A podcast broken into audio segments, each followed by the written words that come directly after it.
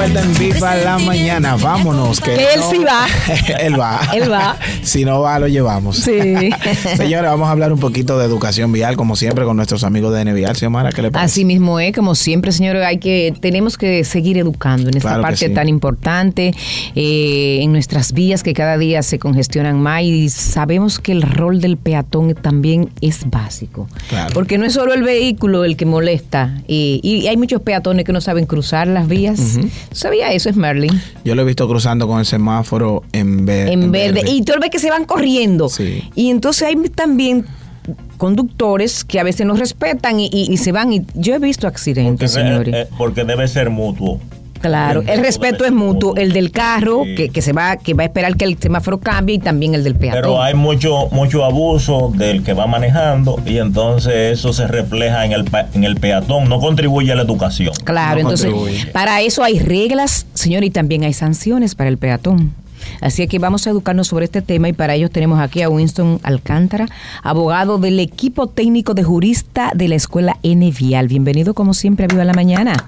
Qué bueno que está aquí. Otra vez con nosotros. Con nosotros vamos a hablar sobre Aclararnos. aclararnos todos esos puntos, de esas, esas reglas que tiene que tener en cuenta un peatón. ¿Y a qué le llamamos peatón? A todo el que va, por ejemplo, una mujer con un cochecito que va arrastrando en la calle también es un, un peatón. Muchas gracias por recibirme de nuevo. Bueno, peatón es cualquier persona que anden por las vías de pie, simplemente. Mm. Tan simple, una, una concepción tan simple como Nada. esa definición. Cualquier persona que haga uso de las vías públicas de pie. Pero tú sabes que también yo me pongo a pensar, porque dice que se que una madre va con un cochecito, está arrastrando, es una peatona. Pero lo que lo- los fruteros que van arrastrando algo y andan a pie, son unos peatones también. Son eh, tan regulados en la ley, no como peatón, porque no deben utilizar las, las, las, las aceras que están establecidas. Son personas que están... Por eso la ley, como hemos hablado anteriormente, habla de movilidad y no se refiere simplemente a los vehículos como tal. Entonces, una persona que va remorcando un triciclo, por ejemplo, no se considera un peatón, porque debe estar utilizando las, las, las calzadas, que son la- la- las vías para los vehículos, y lo- los tiene un nombre, en la, en la- la ley lo, lo clasifica como tal, pero no, no se clasifica como, como peatón. O sea, el peatón es el que utiliza las aceras Las caminando. aceras, claro que Sí. sí. Que incluiría también ahí a los discapacitados, por ejemplo, que van en silla de ruedas. Correcto. Exacto, por eso te Pero digo. los venduteros, eh, no sé, hace mucho que no me fijo en ese detalle, pero tenían una plaquita también antes. En un momento sí, Sí. pero eh, en esto en- regularmente, ahora lo que están siendo regulados por los ayuntamientos, los ayuntamientos le dan un permiso, Permiso. para sentarse en un sitio y no estar circulando porque obstruyen el tránsito. Destruyen el tránsito. Mira, yo venía el otro día por una vía, es una sola vía, y venía un vendutero en vía contraria, en la calle. Yo, por suerte, era temprano, yo vengo al, pa- al paso, pero si tú vienes rápido y te encuentras con uno de... Y al paso, porque entonces él venía sumamente cargado, arrastrando todo ese peso, y él venía casi a la mitad, mitad a la calle. Ahora lo- los clásicos son los coqueros. Los vende coco, esos, esos, esos son los extraordinarios. momento tienen- ocupan una zona, eh, un perímetro, lo ocupan y entonces ellos, no- ellos no tienen mucho control a veces porque van sobrecargados. De hecho, así lo establece la norma. Una persona que, que obstruya la acera por totalmente no puede ser denominado como peatón. Entonces, esos venduteros, a los cuales ustedes hacen referencia, a veces cargan sus, sus, sus, sus- sus triciclos de una forma tal que no pueden manipularlo. Sí. Eh, ¿qué, qué estipula la ley eh, nueva? Eh, obviamente eso es penado, de- debe ser, porque a veces hay peatones que se ven obligados a utilizar la calle porque la acera está llena de vehículos o de vendedores, etcétera. Eh, ¿Cómo va a tratar la ley esa parte ahí? Bueno, en esos casos tú no tienes alternativa y la persona que tiene la calidad para fiscalizar un peatón, eh, cuando se implemente la norma, cuando se ponga en implementación, porque ahora lo que estamos haciendo es socializarla para que Educando, la sí. gente, exacto, educando para que la gente conozca y pueda prever esas consecuencias que la, que la ley tra- traiga. Una persona que esté circulando en las vías y que por necesidad tenga que tirarse a la acera, un DGC no puede fiscalizar. Obviamente, a quien tiene que fiscalizar es a quien está obstruyendo la acera, por la cual razón ese peatón no puede usar las vías que le corresponden a él. Pero mira, yo me pongo a pensar en las autopistas, por ejemplo, la que va al Cibao, la autopista Duarte. Yo he visto mucha gente caminar, pero ahí no hay aceras. Entonces, ¿qué tiene uno que hacer como peatón? En estos casos, con la autopista, lo que sustituye la acera son los, los, los espacios que quedan al lado de las líneas blancas que divide la- la- el paseo. El paseo. Es el área que la propia ley estipula que sustituyen las aceras en las autopistas. O sea, imagínese usted que los gobiernos se de- de- decidan hacer unas aceras de aquí a Santiago. No, claro que no, pero que hay una regla, como que tú, el- el- el- la persona tiene que ir como eh, eh, vía contraria a cuando el vehículo venga, para que lo, que lo vea. No, no, la persona debe ir en dirección a donde usted vaya, porque si usted va, lo que debe sí es ir en el paseo, lo que la ley llama Mm. el paseo, que es el espacio que queda entre las líneas La blancas. que- blanca. Correcto. Eso Eh, es lo que sustituye que, que también muchos de, de nosotros, los conductores, de- creemos que es parte de nosotros. Sí, claro. Sí, eso, o Eh, sea que... sobre, que- sobre todo los, motos, los motores, sí. los motores Sí, pero hacen uso de eh, ellos. lo, lo que yo veo es que entonces esta ley ejerce una pequeña presión, por ejemplo, a los alcaldes con la parte de, de- de la inclusión y los discapacitados, porque necesitan hacerle aceras que... Presión como tal no. La ley manda a que cada acción que el Intran implemente en cada ciudad sea de manera comunada con los ayuntamientos.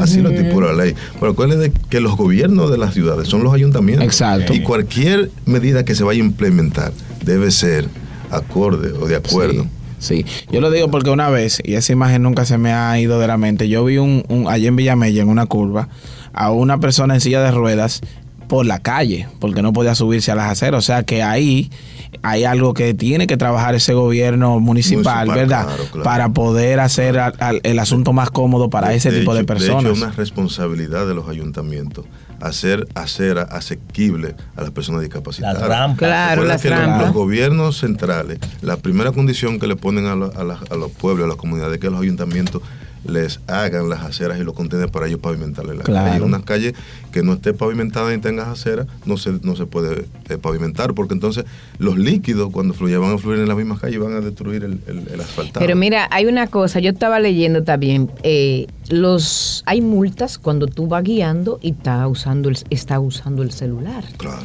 Pero yo he visto peatones que andan en las calles, que se han, mira, así, y andan con el celular así, caminando con el celular mirándolo. Que, que el- y, y hay gente que se atreve a cruzar así con el celular porque no, que- quiere Que desconectarse. se atreve, no, que, que han que, cruzado. que han cruzado. Entonces yo pienso que para ellos también debe haber un régimen de consecuencias. Si usted está en, la las calles... De hecho, yo quería denominar esta sesión Todos somos peatones. Mm. De hecho, todos lo somos. bueno, Sí. pues vamos a decir... ¿Por qué? Tan simple. Tú, aunque tengas tu, tu vehículo, en algún momento te parquea y te desplaza una o dos cuadras a hacer una diligencia. Y, en Y eres un peatón. Eres peatón. Ahora bien, más que ver al conductor como conductor y al peatón como peatón, debemos reflejarnos uno en otro.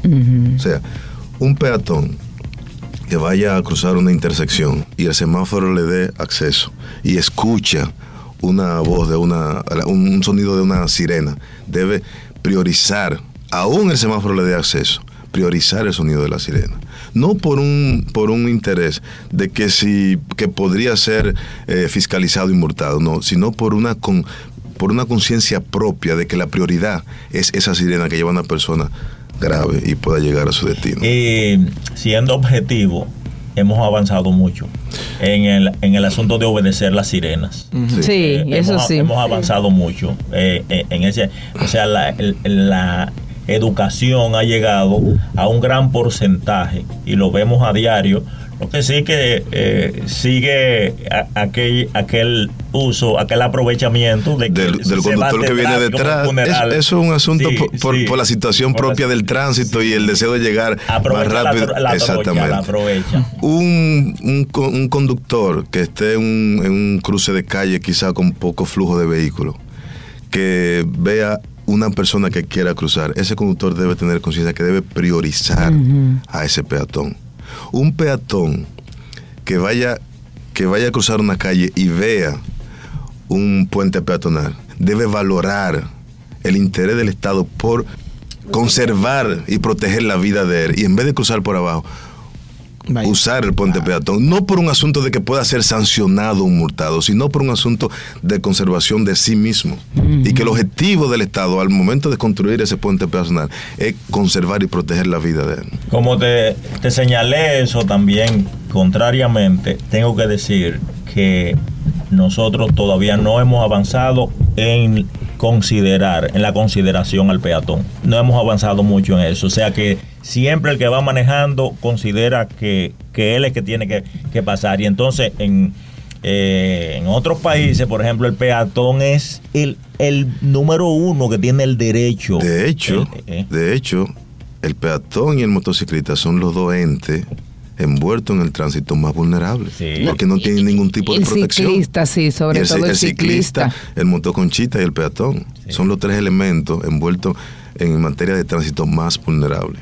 Por ejemplo, cuando en el cambio de semáforo, que aco- acostumbramos a acelerar en el amarillo, entonces eh, muchas veces coincide con que va cruzando una persona y, y- y- los vehículos que tienden a acelerar. Por eso, por eso quisiera significar de ver en el conductor un peatón y ver en el peatón un conductor, porque es posible que en ese a menos que sea que el vehículo te dé un estado de, de- de- de actitud distinto cuando tú no estás en él o cuando estás, porque si tú tomas con- con- en consideración o te refleja en esa persona en el momento que es un peatón, tú vas a tener una mayor consideración al momento Claro.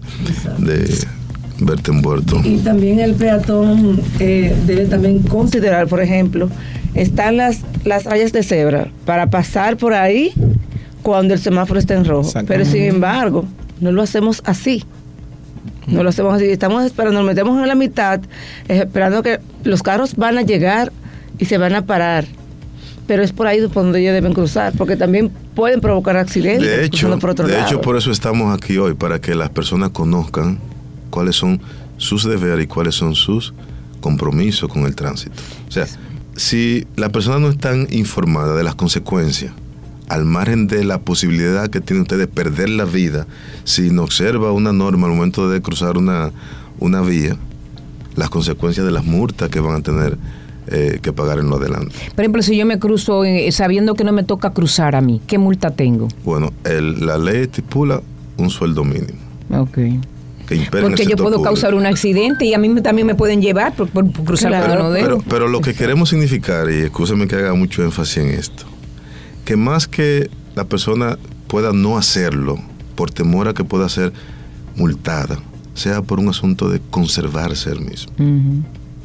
de protección del Sí. mismo. Que no sea simplemente por un Y asunto... que puede causar eh, eh, una catástrofe. Porque Una catástrofe no solamente a él, porque está bien, perdió la vida, pero una persona que salga de su casa a siete y media de la mañana, destino a su trabajo, y que por culpa de, de la inobservancia de, de un Sí. peatón o de cualquier otra persona se produzca una siniestralidad, ya tu día se te complica. No solo ese día, se te complica la asistencia durante todo eso. Pero, Wi- Winston, ¿y qué tú dices de los animales sueltos? Por ejemplo, los perros, que muchas veces uno va manejando. Dios mío. Y, y provocan accidentes, porque uno a veces por no chocarlo, pues eh, provoca. Acuérdate que hay una cosa que le llamaban antes el guardaperro en los carros. Sí, el guarda. El guarda, no es así. El? Guardaperro. Es porque- guardafango, el- el porque lo que guarda es guardafango, lobo, pero igual, igual guarda cualquier cosa que pueda alojarse ahí. Bueno, El porque mucha gente decía, choqué con un perro. Y hay muchos perros realengos en las calles que no Sí. tienen dueño. Ajá. Hay otros que sí tienen dueño. tienen Y los mandan a las calles, así, Bueno, aliméntate. I- Identificar el dueño de un perro en la calle no es tan fácil. Ahora, lo que sí le digo con conocimiento de causa, que hay muchas instituciones que día a día viven recolectando alimentos y recolectando animales y protegiéndolo a veces hasta con su sudor. Y Seguro, eso, es, sí. y eso es digno de Sí, pero aquí han venido muchas. Claro, Sí, sí. tenemos plena Pero no, conciencia no es sobre tan eso. sencillo tú identificar al propietario, por ejemplo, de un perro que pueda provocar una situación. Sí, pero podemos concienciarnos nosotros, por ejemplo, si yo voy caminando por una acera un- y veo un perro que no tiene dueño, los mencionados realengos, pues yo puedo eh, tratar de, quitarlo de la vía porque puede ocasionar un accidente. De hecho, hemos visto memes en las redes sociales donde personas se detienen y quitan cualquier animal, en este caso un perro, para no ser atropellado. Y eso es lo que buscamos, que la gente cree conciencia. Obviamente, tú vas a hacer ese tipo de cosas dependiendo del lugar donde tú te encuentres y adoptando las medidas de seguridad para protegerte tú primero. Pero mira, hay otra parte también. Hablamos de los animales, pero cuando una persona va con un niño, y agarrado de la mano a cruzar una calle, hay que tener mucho cuidado. No hace mucho se murieron en un accidente, un un padre y un hijo, porque se turbó el papá, como ah, eh, se quedó como atrás, que quería agarrar el hijo y ahí perdieron tiempo y se lo llevó el vehículo. Eso también hay que como buscar la manera, no sé, ahí, que y sobre todo cuando te anda con niños y personas envejecientes para cruzar es difícil. Es como está este tránsito es que la gente eh, no quiere perder un minuto, Xiomara. Eh, los conductores es un no asunto de conciencia, porque los tiempos que tienen estipulados los semáforos para cambiar son más que suficientes. Para una persona que, que prevé cualquier situación tenga tiempo para cruzar de un lado a otro. Pero te digo en calles que, por ejemplo, no hay semáforos y que la gente eh, dice, viene lejos, viene lejos. y a lo mejor no viene lejos. por eso hay que significar. De hecho, de hecho, señores, si ustedes tienen el número de nuestra directora Miguelina Costa, nuestra directora le pasó un accidente que Dios la protegió. Sí. Ella estaba en una calle con poco flujo vehicular y como humano pero ella vino aquí hace, hace fue después que vino aquí. Eso fue antes de ayer. Gracias a Dios. Ah, pero gracias a Dios no hubo consecuencia. Pero si ustedes tienen el número, pueden acceder al, al estado de ella y ver que Dios la protegió. Ella no tuvo la precaución y el motorista venía a una velocidad asombrosa en una zona residencial donde está prohibido por ley y se la llevó de paro. Se la llevó. Gracias a Dios. Ay, Miguelina, pronta recuperación para ti, de verdad. Tú, que tanto aboga por una educación vial, señor, y mira cómo le pasó. Ahora, el, eh, el elemento de mayor tormento es el motorista. ¿Verdad? Mm. Dentro, de, dentro de esos factores. Yo no quisiera llamarlo como tormento. No, porque es que uno, uno lo Pero hay una realidad que no, no respetan los semáforos.